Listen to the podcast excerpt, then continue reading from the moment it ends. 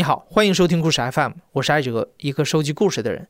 在这里，我们用你的声音讲述你的故事。每周一、三、五，咱们不见不散。今天的故事来自于一位我们的听众，他叫老白。老白在给故事 FM 投稿的时候，他说，二零一八年世界杯之后，他迷上了赌球，他希望把自己的这段经历讲出来，给大家提供一点警示。大家好，我叫老白，然后我是个媒体工作者。严格意义上说，我是个伪球迷，就是四年才看一次足球的那种人。今年世界杯的时候，呃，我被我的一些朋友拉着去买了彩票。其实一开始就是因为我们有一些就是，呃，以前初中、高中的同学，我们有个群，然后群里面大家就会聊球嘛。突然有一个人说，我今年世界杯想去买点彩票。我总觉得买彩票这个东西是不好的事情，但是大家都在买嘛，群里面大家每天都在说，我今天买的什么，买买法国队胜，买比利时怎么样？那我觉得为了跟大家聊起来，那我也买啊。然后最开始买的很少，两块钱、十块钱，那我觉得丢了就丢了呗。突然就到了一个转折点，就是有一天我们群里面有一个一个大佬，是个干银行的。这个大佬呢，单场比赛买了投了一万块钱。对于我们这些单场比赛才投五两块钱、五块钱的人来说，这简直就是我操，太牛逼了。然后我们群里面大概十多个人都在围观这一场比赛，大家心里都有个心态。如果你输了，你是不是要哭街了？就是觉得你是不是会哭得很惨？那场比赛我记得很清楚，是乌拉圭对谁？他买了乌拉圭赢，然后全场比赛到八十五分钟的时候还是零比零，然后他自己都慌了，他就觉得，哎呀呀，不要这样，不要这样，千万不要搞我啊！哎呀，不要搞我啊！到八十八分钟的时候，终于进球了，一比零，然后他觉得，哎。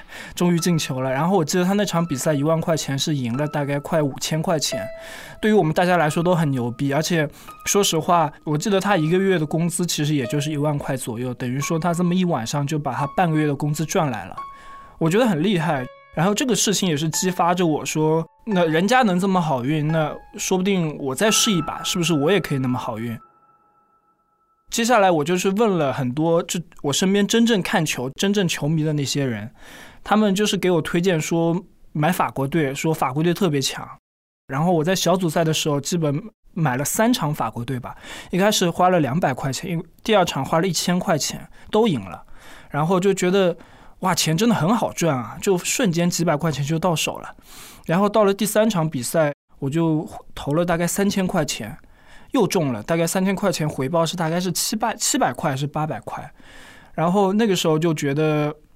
我要继续买，就到了淘汰赛嘛。那第一场是我就是法国队跟阿根廷这场比赛，我大概是投了五千块还是六千块，我把之前所有赚的钱加上本金全部投进去了。我买了法国队赢，然后那场比赛我跟我的朋友去了一家小龙虾店，边吃饭边看的比赛。我一开始是抱着一种法国队必胜，是三比零、四比零这种心态，觉得很稳的。但是没想到比赛好像到半场的时候，基本是打的你来我往。阿根廷后来还领先了，这个时候整个龙虾店都沸腾了，因为比赛真的很好看。但是我真的看不进去这个比赛，因为我脑子里都想着我那五千块怎么办？我这五千块到底能到底能不能赢？所以大家就是大家，比如说谁进球，大家互相碰杯的时候，我都没有那个心情。这个时候我满脑子就是分泌多巴胺，整个脑子都是都是特别兴奋，在那边想说赶紧进啊，法国队赶紧进，请求求你了，赶紧进。后来当然结果是四比三了，最后当然是这个钱还是就是如愿以偿的赚回来了。但是这种感觉就像过山车一样，人生大起大落，生理上给我了一种特别特别的快感。我觉得这那个时候就有点上瘾了，就是你既能赚钱，又能满足你生理上、精神上的这种快感。然后世界杯就结束了，突然就感觉很空虚，就觉得呃生活中好像少了一些东西。也是那个时候，我了解到了一样东西，就叫外围。外围是博彩圈里面指代，呃，一种在网络上的赌博的一些网站。它的玩法特别特别多。这个十分钟内是否会进球？呃，第一个进球是谁？谁先开球？除了足球比赛，可以赌篮球、排球，甚至说是今年天天猫的总营业额多少，它都可以赌。然后金马奖的最佳导演奖是谁？也可以赌。现在回想起来，老白最庆幸的一件事，就是在开始玩赌球之前，他的大部分存款都被套在了股市里。所以世界杯结束之后，他拿着手里仅剩的几千块钱现金，开始学着玩所谓的外围。而那些和他一起玩彩票的朋友，都已经收手不玩了。偶然的一次机会，老白被拉入了一个几百人的赌球群。他发现群里的玩法更刺激，他们都是在比赛开场后才下注，根据开场后的比赛形势临时做判断。这种玩法被称为“滚球”。我就是加了这种群，然后在群里大家推荐很多买的东西，然后就是买一个输一个，买一个输一个。其实也不奇怪，因为怎么可能有人真的百分之一百就预测对的？如果有人能预测对的，那他早就已经是下一个马云了，对不对？在我连续输了大概一两千块钱之后呢，我整个人的心态就非常不对了。那时候就想着我怎么能回血，怎么能把这个钱赚回来。有一天有一个人来加我，这个号呢一看就是可能才注册一天两天这个微信号，然后他上来就第一句话就是说他有稳单。稳单是必中，稳单不中是赔你一千块钱，而且那个稳单一单是一百八十八。你其实现在想想，这个东西简直就是就是收割人的智商，就是就怎么可能啊？这个，但是我那个时候深信不疑，那时候真的是输的输的蛮多的，就感觉就是抓住了一个救命稻草一样，就觉得好，你给我一个稳单，然后第一单没有中，第一单他推荐赢球的那个球队呢被红牌罚下了一名球员，最后很惨。然后我说那没有中啊，你要你要退我一千块钱。他说啊，那有红牌不退的，有红牌就是属于一个意外情况，这个钱不退的。你要的话再来一单。这个事情啊，我到现在玩了几个月了，真的就没有这种行规，他就就是在坑我。但是那个时候就是一种很绝望的心态，说要不你再给我一单吧，就是这一单我也不问你要退钱了。然后他说好，他就给我了一单，又输了。然后我说你怎么回事？你怎么又输？他说。你不要急，不要急。今天晚上足球有点问题，要不我带你玩篮球吧？他一说玩篮球我就开心了，因为我自己真的很喜欢篮球，所以我觉得对于篮球的，就是篮球谁赢谁输，我觉得有一个很好的判断。他篮球给了我一个一个，那个时候是 NBA 的季前赛，然后又输了，我给他回说你到底怎么回事啊？然后显示是该消息被拒收，他就把我删了。那一个晚上，我是一晚上没有睡，就躺在床上玩。看到被他拒收的信息的时候，我看了一下窗户外面，呃，那个时候已经 天亮了，大概已经快六点多了吧。那个时候已经才冷静下来，才意识到说自己到底在干什么。一看就是个骗局啊，就感觉就像马路上马路上问你要钱的那种人一样。然后那个时候就很难受，就觉得自己为什么会会变成这个样子，就觉得痛定思痛，觉得我。不能玩了，这个东西真的不能玩了。但是，当你说自己不玩之后呢，这种空虚感真的是就是侵蚀着你。你每天干什么事情都都觉得没有意思，觉得还不如玩彩票、买足球来的爽。那种跌宕起伏、那种惊心动魄的感觉，真的不是你平常枯燥乏味的生活可以比拟的。到了大概九月份、十月份吧，这个时候五大联赛开始了，我把自己。中间世界杯之后到五大联赛之间那一段时间的失败，归咎于那些是野鸡比赛，那个是不靠谱的那种、这种、那种小联赛，可能会有什么庄家操盘。我那时候很执着，说输了就是庄家操盘，就是有黑幕，就是在踢假球。我觉得五大联赛开始了，那肯定没有问题。然后我就去问我一个很懂足球的朋友，说：“我说我该怎么买？”他说：“看到皇马、什么曼联、曼城、什么尤文图斯、巴塞罗那，直接买赢就好了，很稳的，稳赚不赔。的确一开始很稳啊，但是话说回来，足球是圆的，什么事情都没有绝对。就是有个意外发生的，就是我那天买巴塞罗那，然后那一天我大概把我所有的那些余钱，大概五千块钱投进去，我觉得肯定稳，没问题。结果早上一起来发现输了，五千块钱没了。”然后突然就无法接受这个事情了，我在输了五千块之后呢，消沉了大概两三天吧。那个时候我觉得我要把这五千块钱赢回来，于是我就踏进了一个更大的一个一个漩涡当中。我就不方便透露是哪个软件了，但是有一个软件上面，上面会有很多专家收费的那种，一个人二十八、四十八，甚至八十八，然后在那边推荐，推荐你怎么买。然后我在上面就是看看准了几个还蛮好的一些评论家或预测家，然后就花了一些钱买他们的那些，我我们专业的术语叫料，买他们的料，然后这五千块真的回来了。我觉得现在我终于找到了明灯了，终于找到了大神。我那时候还甚至都已经想好了，那我现在，我我我把我自己的现在的银行卡里面的钱都做了一下整理，然后发现。我现在有大概个七八千的余，就是大概闲钱吧，就是就算输光了也不影响我的日常生活，我就可以拿出来玩。就是在这么玩的过程当中，我接触了一个更大的圈子，有区别于之前我玩滚球的时候那些几百人的微信群，这次这些微信群呢，呃，大概就只有七八十个人，甚至只只有些只有十个人、二十个人。我在这些群里面见到各式各样，真正的觉得，哇，跟他们比，我真的就是个普通人。他们那些赌的真的是走火入魔。我说几个呃代表吧，有一个大概三四线城市的一个小镇上的一个老师，这个老师呢，他每个月工资才四千块钱，但是他背着二十万的债务。这个债务是怎么背的呢？因为他玩球亏了，玩球输了二十万，他是去银行贷款了二十万出来。他就想说，每天只要赚够三千块就收手。当然一开始偶尔会就是有输有赚，但是慢慢的这个人就是不也不在群里发言了。其实大概他的后果怎么样也大概都知道。除了那一个背负着二十万债务的一个老师之外呢，还有一个大概是刚毕业的一个学生吧，他更夸张，他输了大概五六十万，而且他没有工作，他是刚毕业的一个学生，他的钱全部都是从。从手机银行网上贷，呃，甚至说是一个花呗套现，还有就是之前可能家里给他的钱，一些这么一些钱输出去的。他输到什么地步啊？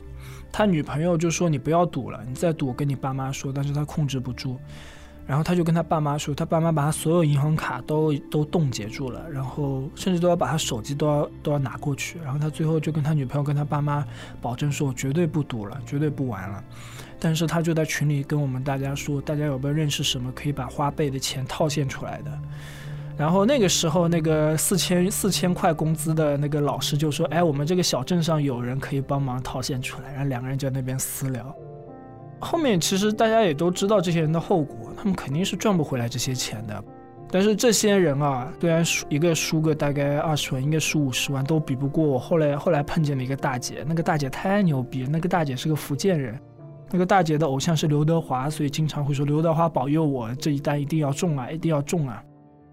这个大姐真的是输得很惨，用她的话所说，已经输了几十万出去了。我跟这个大姐相识呢，是在一个群里面，因为我后来发现她也跟我用同样的几个就是买料的软件，然后我就加了这个大姐的私信，因为我觉得我有点看不下去，我觉得你老是输。她说对啊对啊，输得好惨呐，昨天输了五万了，已经一天就输了五万，这样下去还怎么办呢？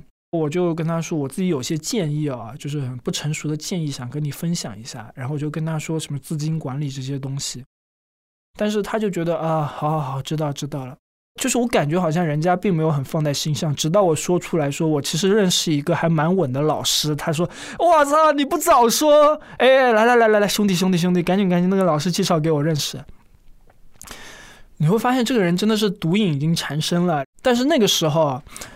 我真的很相信这个老师，就是我认识的这个老师，也是在一个群里认识的。然后他自称是广州一个博彩公司的一个一个操盘员，月薪一点五万美元。一上来就给我发了一张兰博基尼的照片，说下个月打算去提一辆车，就是很浮夸。就我那时候觉得说，哇，真的是都快二零一九年了，你还玩这种浮夸的方式。但是啊，后来。这个老师就是单独给我推荐了，大概推荐了一个星期，真的是有百分之八十的胜率，让我不得不服。然后老师说，这一个星期到了，老师出来单干也是需要生活的嘛，那也是需要钱的。那一星期八百八十八，然后我就交了那个钱，然后我就把这个这个老师也推荐给了刚刚认识那个卖炸鸡的大姐。我后来才知道，这个老师收了这个大姐四千块钱一星期，一开始还是挺好的，就是赢的还蛮多的。但是，还是那句话，足球是圆的，没有什么稳的比赛。这个老师后来也不灵了，这个大姐呢，后来也还是依旧是一天两万两万这么输下去。这个大姐呢，就是后来回来就来怪我，那个我当时候也特别内疚，的确是就是让她输了那么多钱。事实上，因为我我自己也是跟着这个老师，我也输了很多钱。又过了一星期，那么这个老师又要重新收钱了，那么这个大姐当然不服了，然后那个老师说。他就把责任推给说是庄家在做盘，说这个东西啊，其实呃是运气不好。这个星星期我感觉运气来了，肯定能够带你们红。那个时候那个大姐，八零后，已经差不多，好像已经有孩子么这么一个大姐啊，就相信了。她经常会跟那个呃炸鸡大姐会说，呃，就是我看好这场比赛，你帮我下一千，我钱之后会还你的。然后他输了之后，他钱不会给你的。他抓住你一个心态，你不你不敢问他要钱，你怕得罪他，因为在你心中你觉得他是可以带你赚大钱的人，所以。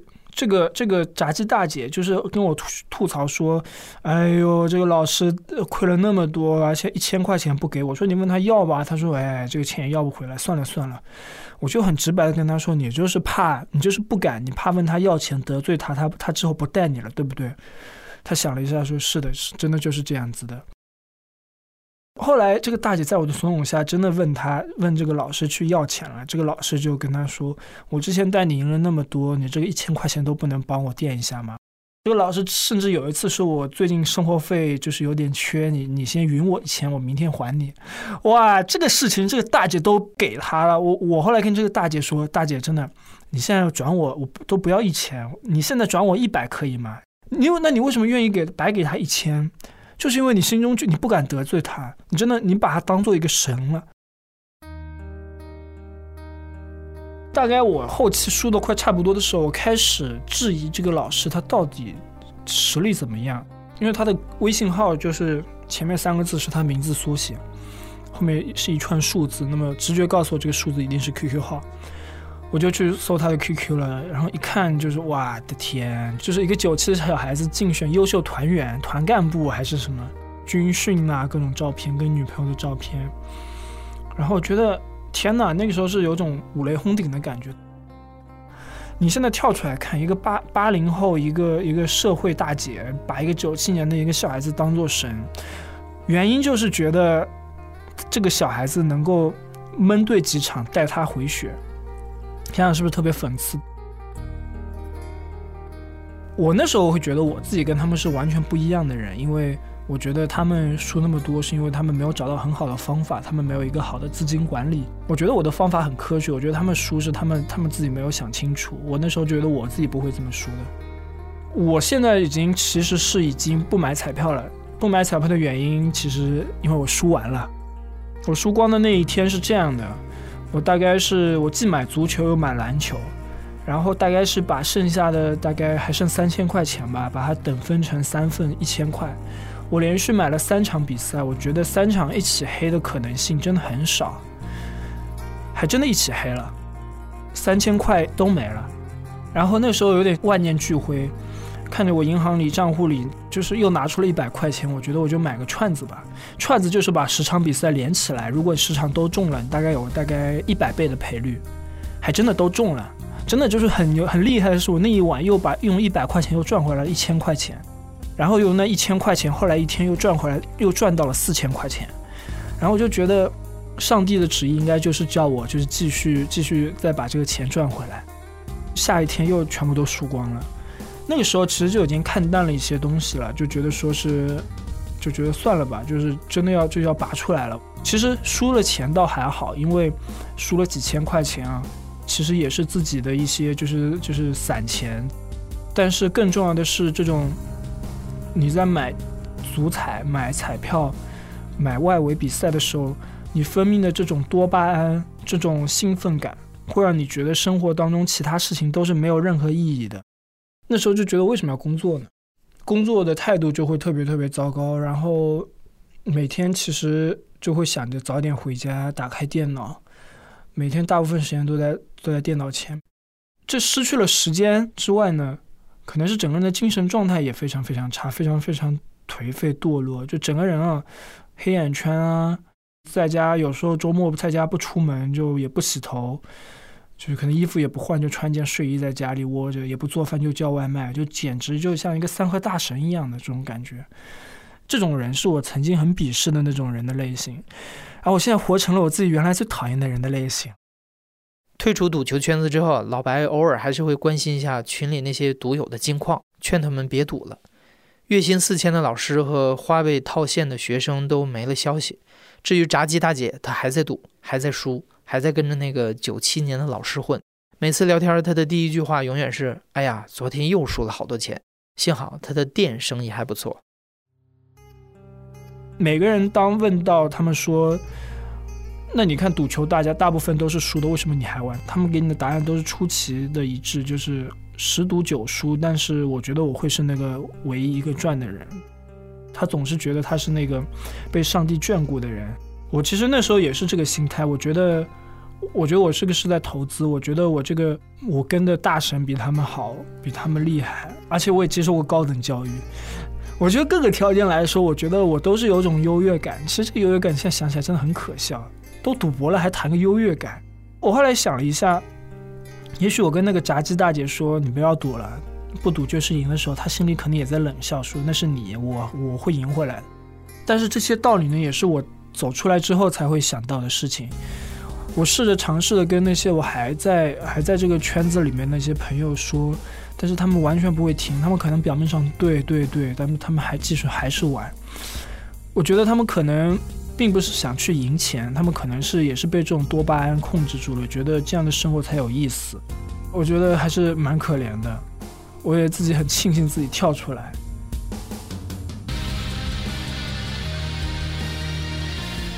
老白说，戒赌之后他的状态现在挺好的，他重新开始健身，重新认真工作，也重新爱上了 NBA。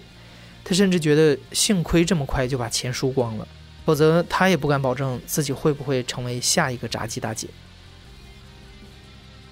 你现在正在收听的是《亲历者自述》的声音节目《故事 FM》，我是主播哲。本期节目由梁科制作，声音设计孙泽宇。如果你的身边也有朋友陷入了赌博的泥潭，推荐你把这期故事转给他听一听，希望对他有帮助。感谢你的收听，咱们下期再见。